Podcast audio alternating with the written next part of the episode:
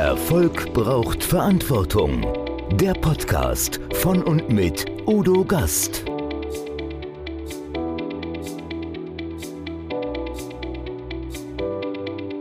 Podcast Folge 112. Hans-Peter Klebinder. Wie gestalten wir die Mobilität der Zukunft? Als unabhängiger Mobilitätsexperte unterstützt Dr. Hans-Peter Klebinder Unternehmen, Marken und Menschen auf ihrem Weg in eine nachhaltige und moderne Zukunft. Er gibt Antworten auf die Frage, wie wir künftig unserem Grundbedürfnis nach Mobilität gerecht werden können und uns nachhaltiger und verantwortungsvoller von einem Ort zum anderen bewegen können. Hans-Peter Klebinder ist Studiengangsleiter für Smart Mobility an der Universität St. Gallen. Nachdem er neun Jahre und neun Monate die Markteinführung des Mini begleitet hat, widmet er sich nun dem Micolino, einem platzsparenden elektrischen Stadtauto mit zwei Sitzplätzen und einer Reichweite von bis zu 230 Kilometer. In unserem Talk erhalten wir spannende Einblicke in die Mobilität der Zukunft.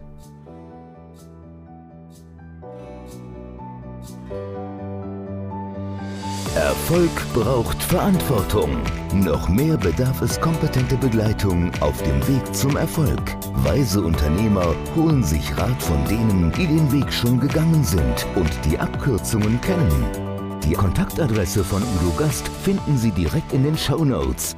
Liebe Zuschauer, liebe Zuhörer, herzlich willkommen wieder beim Gastredner. Ja, wenn ich so heute an die Tankstelle fahre, da wird's mir schlecht. Und Ihnen geht es vielleicht ähnlich. Sie sagen, um Gottes Willen, wo soll denn das noch hinführen mit den Preisen? Nur dafür, dass wir uns fortbewegen, uns fortbewegen, individuell, mobil sein wollen. Und dieses Problem, das will ich heute besprechen mit dem Mobilitätsexperten Dr. Hans-Peter Klebinder.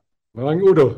Gruß aus St. Gallen. Ja, Gruß aus St. Gallen. Das finde ich sehr schön, dass du dir die Zeit nimmst für diese Perspektive. Du bist ja ein unabhängiger Mobilitätsexperte, hast über 24 Jahre Erfahrung Marketing, Kommunikation bei BMW, hast ein tolles Auto eingeführt, den Mini. Der ist ja heute noch legendär. Dafür gibt es Nachfolger, wenn ich das mal so sagen darf. Da werden wir auch noch drauf zu sprechen kommen. Hast mal ein Studium gemacht der Betriebswirtschaftslehre, Psychologie und Politik in München. München und bist jetzt da unten in St. Gallen gelandet. Sag mal, warum interessiert dich Mobilität?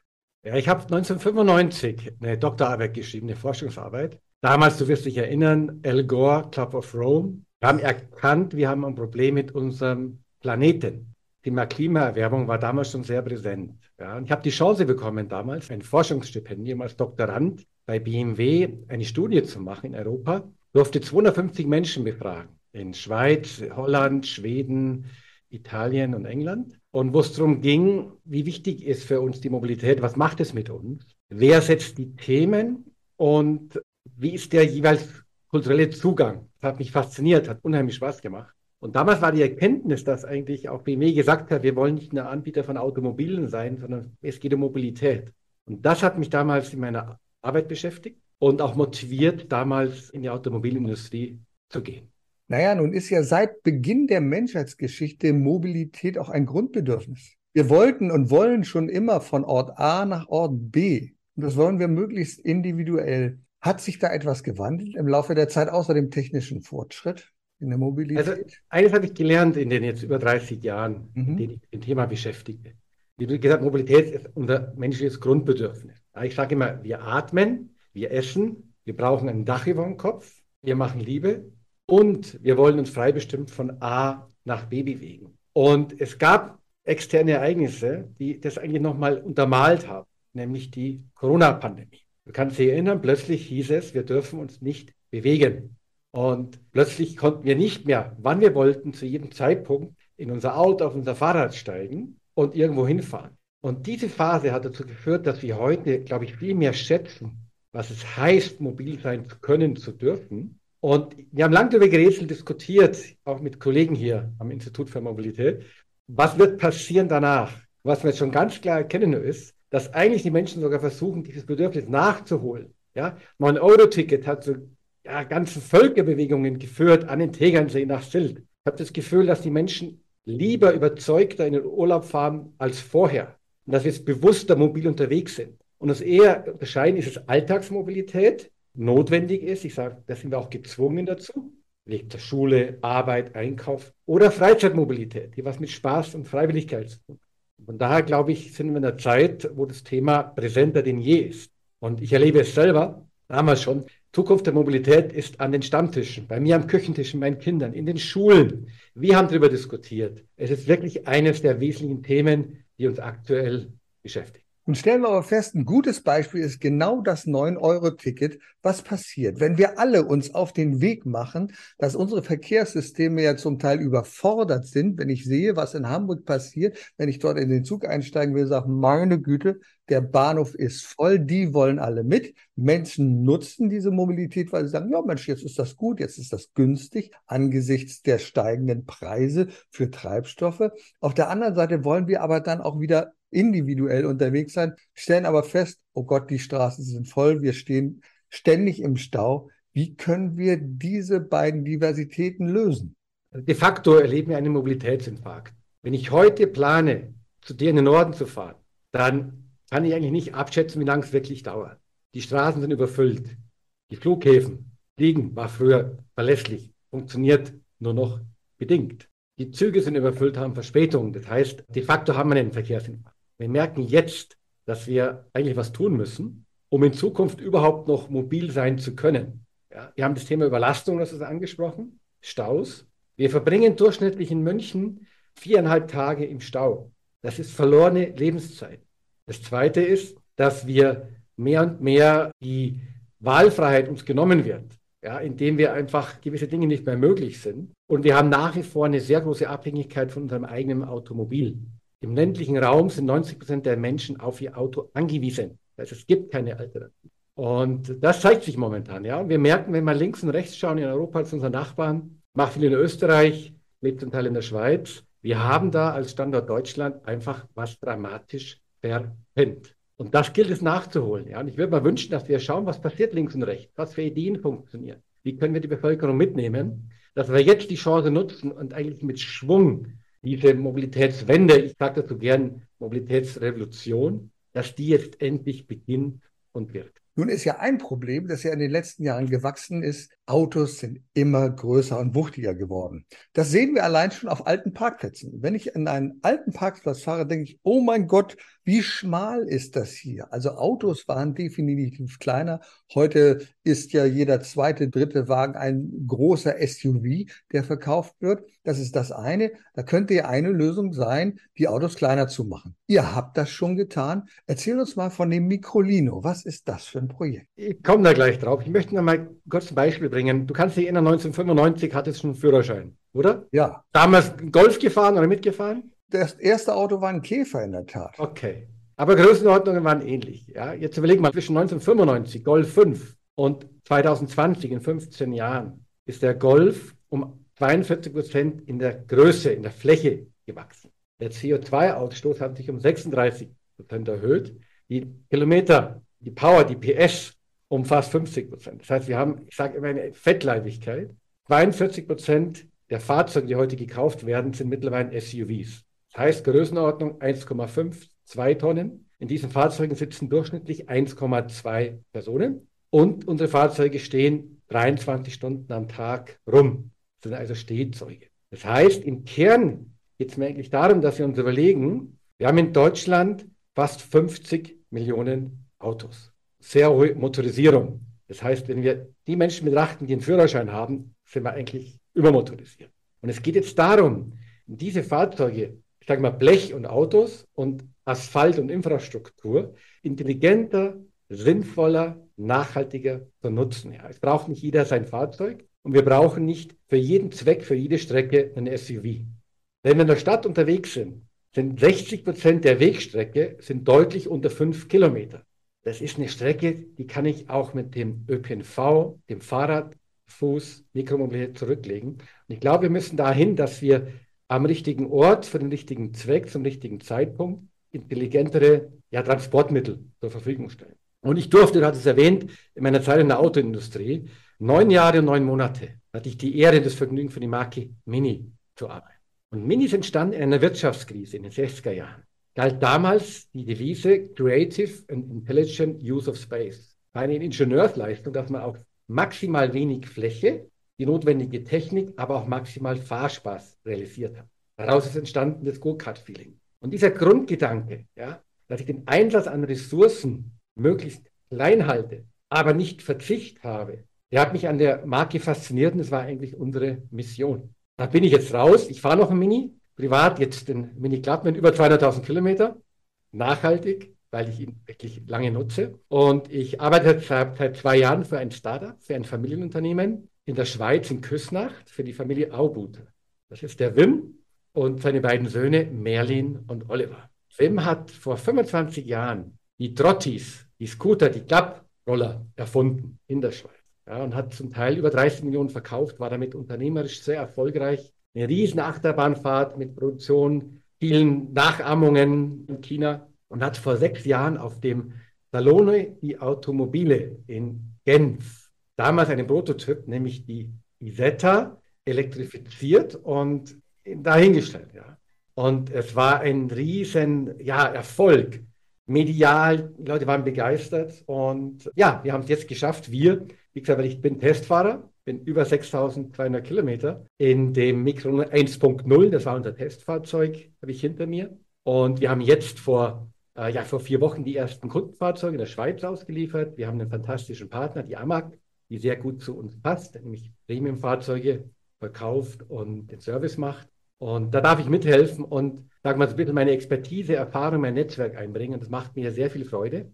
Auch, weil ich damit, glaube ich, die Unabhängigkeit, die mir wichtig ist, weil ich die nicht mehr nur für Auto, sondern ich möchte wirklich für Mobilität in der ganzen Breite stehen, damit nicht unbedingt in Frage gestellt ist, weil Microlino, this is not a car, sagen wir gerne. Sondern it is what? Wir sagen Experience. Wir zwischen ein iPad, sowas dazwischen. Okay. Ja, mhm. Zwischen Motorrad und Auto. Es hat für zwei Personen Platz, wiegt unter 500 Kilogramm, gehört damit oh, zur Klasse der leicht Elektro-Vehicles.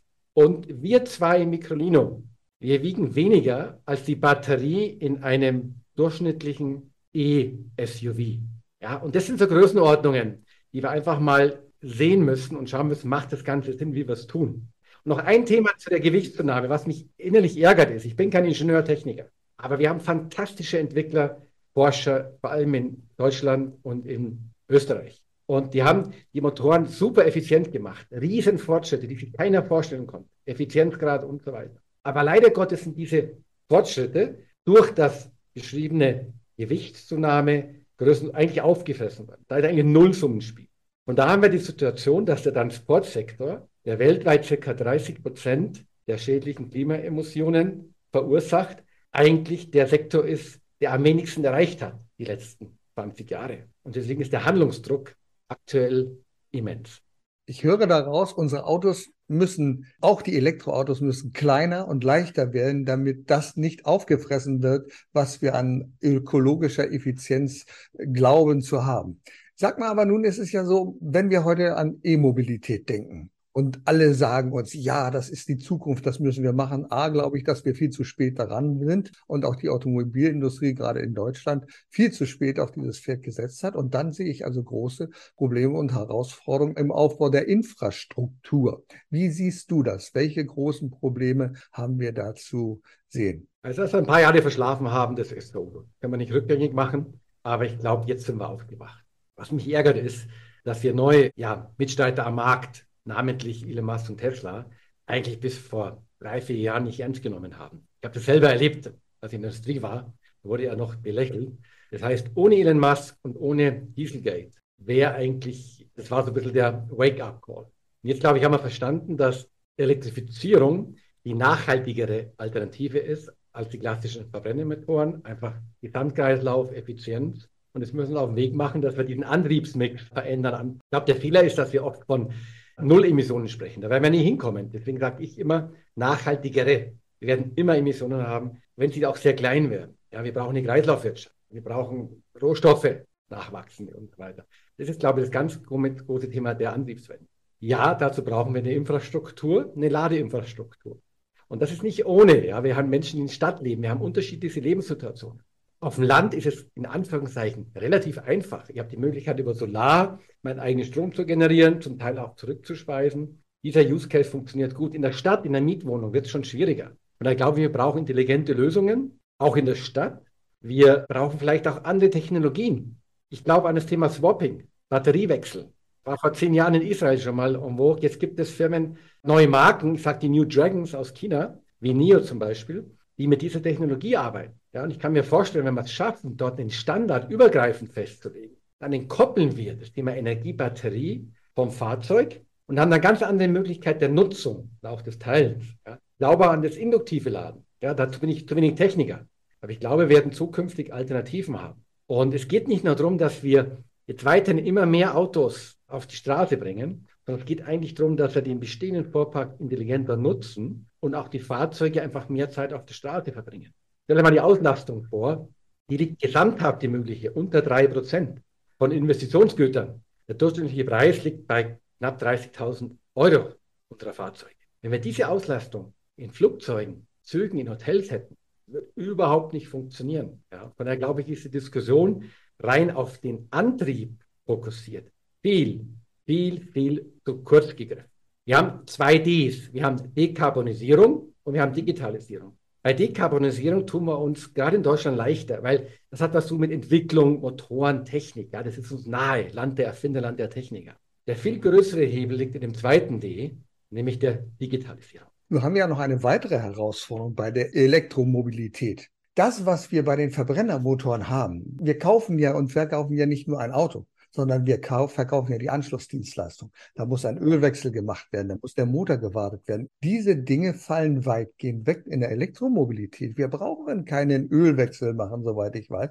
Das heißt, die Händler, die Autohändler, die Autowerkstätten werden die Hände über den Kopf zusammenschlagen. Mein Gott, sagte, womit soll ich denn meine Brötchen jetzt verdienen? Was gibt es da für Lösungen und welche Alternativen könntest du dir vorstellen? Also erstmal hast du den Hauptgrund beschrieben, warum wir uns so schwer tun mit dieser Transformation, mit dieser Antriebswende. Und das Geschäftsmodell, Autos zu produzieren und zu verkaufen, ist eigentlich kaputt, sage ich mal ganz provokativ. Die Hersteller verdienen fast nichts mit dem Verkauf von Autos, sondern über 70 Prozent mit Finanzierung, Versicherung und, du hast es anbeschrieben, Service, Teile, Reparaturen und so. Und beim Elektrofahrzeug liegen die so zwischen 35 bis 40 Prozent weniger Bedarf. Die Komplexität ist eine andere. Wir haben durchschnittlich 1200 verbaute Teile im Verbrennermotor und ungefähr 200 im Elektromotor. Ja, die, die, also alles viel einfacher, weniger komplex, dadurch weniger Wertschöpfung. Und jetzt geht es, glaube ich, darum, dass auch die Händler sich neu erfinden, als Unternehmer neue Geschäftsfelder finden. Ja, das Thema Energie mit in ihr Portfolio aufnehmen. Das Thema Zweirad wirklich als Art Mobilitätsberater, Mobilitätsunterstützer werden. Das Thema Autoabos. Es gibt ganz viele neue Geschäftsfelder, die momentan entstehen. Ja, ich glaube, das einfache Modell, einfach in Anführungszeichen, ich verkaufe ein Auto und betreue das dann die nächsten Jahre, im Idealfall über Generation, ganze Familie. Das Modell wird so allein nicht mehr funktionieren. Nun ist ja auch ein großes Problem die wachsende Weltbevölkerung. Ich weiß, du bist ein Fan von Indien. Und wenn wir mal nach Indien schauen und sagen, um Gottes Willen, wie viele Menschen leben dort? Und die haben auch das Bedürfnis, mobil zu sein. Es wird also immer mehr. Ich glaube, es kann ja nicht die einzige Lösung zu sein. Naja, gut, dann bauen wir mehr und kleinere Autos, die weniger Energie verbrauchen, die nachhaltiger sind. Ich glaube, wir brauchen einen kompletten Shift, was die Mobilität angeht. Wie siehst du das? Was wird uns da erwarten in der Zukunft? Das sagt sich so einfach. Wir brauchen. Ja, wir tun es leicht, Udo. Motorisierung in Deutschland pro 1000 Einwohner liegt irgendwas bei 580. In den USA ist sie noch deutlich höher, liegt sie über 700. In Indien liegen wir bei 48, ja, ein Zehntel. Auch dort ist das Bedürfnis, wir haben am Anfang beschrieben, es ist ein Grundbedürfnis. Dort ist Freiheit, Wohlstand, Status. Und das wird die Riesenherausforderung sein.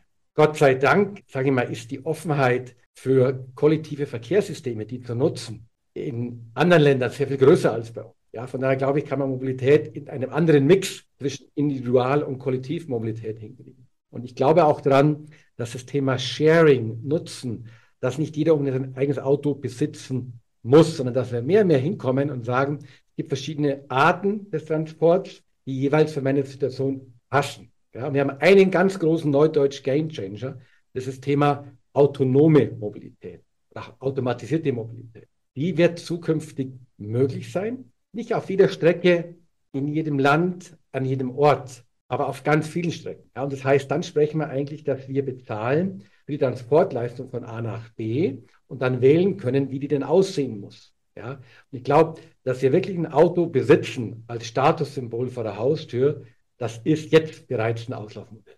Das stelle ich ja immer wieder fest bei jungen Leuten. Also wenn wir über die Generation Z sprechen und du selbst hast ja drei Kinder im Alter von 25, 16 und 10 Jahren und wir wissen, oh, da wird sich etwas ändern. Für die mag das gar nicht mehr wichtig zu sein, ein Auto zu haben, sondern wichtig ist es, mobil zu sein von A nach B. Meine Tochter beispielsweise, die in Hamburg wohnt, hat lange Zeit überhaupt kein Auto gebraucht, weil sie sagt, na ja, okay, als dann die Kinder dazu kamen und gesagt, ja, jetzt wäre es schon mal sinnvoll.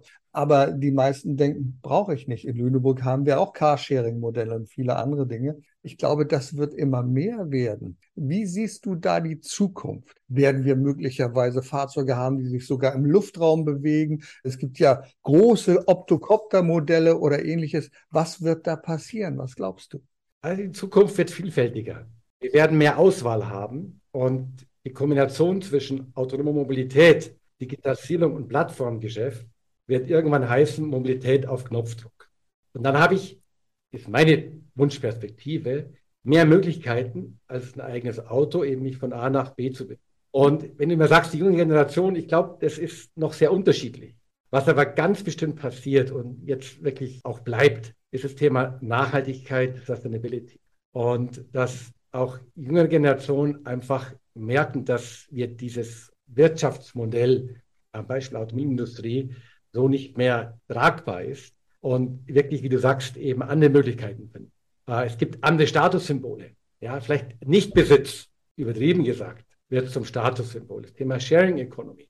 Und die Funktion des Automobils wird sich auch ändern, dass es eine Art dritter Lebensraum wird. Ja, auch mit autonomen Fahrzeugen ist es dann ein, ein Rückzugsort, den ich für mich mit nutzen kann, den ich mit anderen teile und wo ich bewusst sage, dieser Haufen Blech, despektierlich, der steht nicht so rum wie jetzt, sondern er wird dann genutzt, wenn ich ihn wirklich brauche. Und die Faszination Autofahren, da merke ich schon, da gibt es nach wie vor auch in jungen Generationen Menschen, die unheimlich Freude, Spaß daran haben. Und das ist auch gut das wird auch bleiben. Ja. Also wir brauchen sie in einem anderen Kontext und sie darf nicht mehr zulasten der Allgemeinheit, wie es jetzt ist, erkauft werden, diese Freiheit. Da gebe ich dir recht. Ich lernte neulichst beim Founder Summit in Wiesbaden den jüngsten Porsche-Fahrer Deutschlands, wenn ich der Welt kenne, der ist 16 Jahre. Da muss man natürlich sagen, ja, 16 Jahre Porsche-Fahrer, das ist ja ein umschriebenes Gelände, nicht öffentliche Straße. Und der ist sechs oder sieben Mal gefahren. Gianluca heißt er und hat damit einen Rekord aufgestellt. Er ist so schnell gefahren wie kein anderer. Nun ist immer die Frage, wie nachhaltig ist das? Das muss einfach, man einfach sehen. Ist es sinnvoll, so einen jungen Menschen noch weiter daran anzusporen, sagen, ja, solche Autos zu fahren. Ich bin ohnehin, das sage ich ganz persönlich, kein Freund von diesen Autorennen. Das mag der ein oder andere gerne sehen. Ich sehe da nicht so den Sinn drin. Ich ja, glaube, aber da braucht man schon tolerant. Motorsport ist auch eine Sportart. Ja, klar. Die Frage ist, können wir es nachhaltiger darstellen? Ja, auch diesen ganzen Zirkus. Und es gab eine aktuelle Entwicklung, dass Audi sagt, sie steigen aus aus der Verbrennertechnologie, mhm. Gleichzeitig jetzt in die Formel 1 einsteigt. Das sind so Themen, die momentan unklar sind. Ja, wir heißt haben nicht mehr Formel eine, eine neue Art ja. des Motorsports, die unsere Zeit passt. Ja, die Diskussion, glaube ich, brauchen wir. Ja. Mit Verboten Nein. wir es nicht schaffen, Nein, aber eben schaffen. sinnvollere Alternativen. Vielleicht heißt sie dann nicht Formel 1, sondern Formel E für Elektromobilität. Das könnte ja sein. Was wir aber, glaube ich, auf alle Fälle brauchen, wir brauchen noch mehr Menschen, die sich mit dem Thema beschäftigen, die Experten darin sind. Und du bist einer derjenigen, der Mitbegründer des eines Studiengangs in St. Gallen. Da würde ich gerne etwa etwas drüber erfahren. Was ist Inhalt dieses Studiengangs? Was macht man da? Was lernt man da zur Mobilität? Also die Idee war eigentlich folgende, dass ich irgendwann gemerkt habe, es ist zwar spannend, dass ich diese Praxiserfahrung mitbringe, auch in unserer Diskussion, aber ich möchte natürlich am Ball bleiben. Ja? Und mein Ziel war es immer, Menschen, die die Mobilitätswende jetzt bewerkstelligen müssen, die zu unterstützen. Dazu habe ich meine Forschungsarbeit 1995 gemacht, die zwei Jahre, und dann über 20 Jahre wirkliche Industrieerfahrung gesammelt. Und ich war immer sehr nahe am Kunden, immer im Vertrieb. Und mein Ziel war es eigentlich, diese beiden Themen zu verknüpfen, ja, die Theorie und die Praxis. Und jetzt Menschen, die in meiner Situation bis vor vier Jahren waren, die zu unterstützen. Und wir haben dann gesagt, okay, es braucht sowas wie Smart Mobility Management. Es geht nicht um Technologie, sondern wie gestalten wir auch ökonomisch, wirtschaftlich die Mobilität der Zukunft. wie transformieren wir die Industrie, wie wird dieses neue Ökosystem aussehen und haben dann gesagt, dass sich die Städte wandeln. Das heißt deswegen der Nebentitel Driven by Smart Cities und Smart Data. Ja? Ohne Daten keine Zukunftsmobilität. Und so kam es eigentlich zu der Idee hier im Team. Ja? Und dann haben wir einfach ein interessantes Programm aufgebaut. Wir hatten Referenten. Cem Özdemir war am Anfang dabei bei der Konzeption, ehemaliger CEOs, querbeet, ja, aus staatlichen Verwaltungen, Behörden, aus Städten, haben ein sehr, sehr buntes, diverses, ich sage immer Faculty-Team und haben jetzt drei Jahrgänge hinter uns. Das heißt, jeweils 30 Menschen, die zwischen 26 und 62 sind, in keine Schublade passen und mittlerweile nur noch knapp 30, 40 Prozent aus der Automobilindustrie und Zulieferindustrie kommen. Das heißt, diese Sektorenkopplung, Energie, Telekommunikation, äh, das öffnet sich jetzt und das ist eigentlich meine Kernmission, dieses Programm weiterzuentwickeln, Menschen dafür zu begeistern und daraus letztendlich Netzwerk aufzubauen im Deutschland-Österreich-Schweiz-Raum, um diese Mobilitätswende voranzubringen. Das ist wunderbar. Und ich glaube, was ganz wichtig ist, dass wir das auch prämieren dass wir Menschen, die sich dafür einsetzen, auch nach vorne bringen. Wir kennen so etwas wie Deutschland sucht den Superstar. Ich hatte die Gelegenheit beim Founder Summit dem Dieter Bohlen hautnah, ich sag mal im Abstand von zwei Meter gegenüberzustehen. Ja, davon hatte ich natürlich nichts. Wir kennen Formate wie Germany's Next Speaker Star. Aber es gibt auch einen deutschen Mobilitätspreis. Und ich weiß, dass du, mein Lieber, dafür nominiert bist für den deutschen Mobilitätspreis. Erzähl uns etwas darüber. Und was ist da dein Input?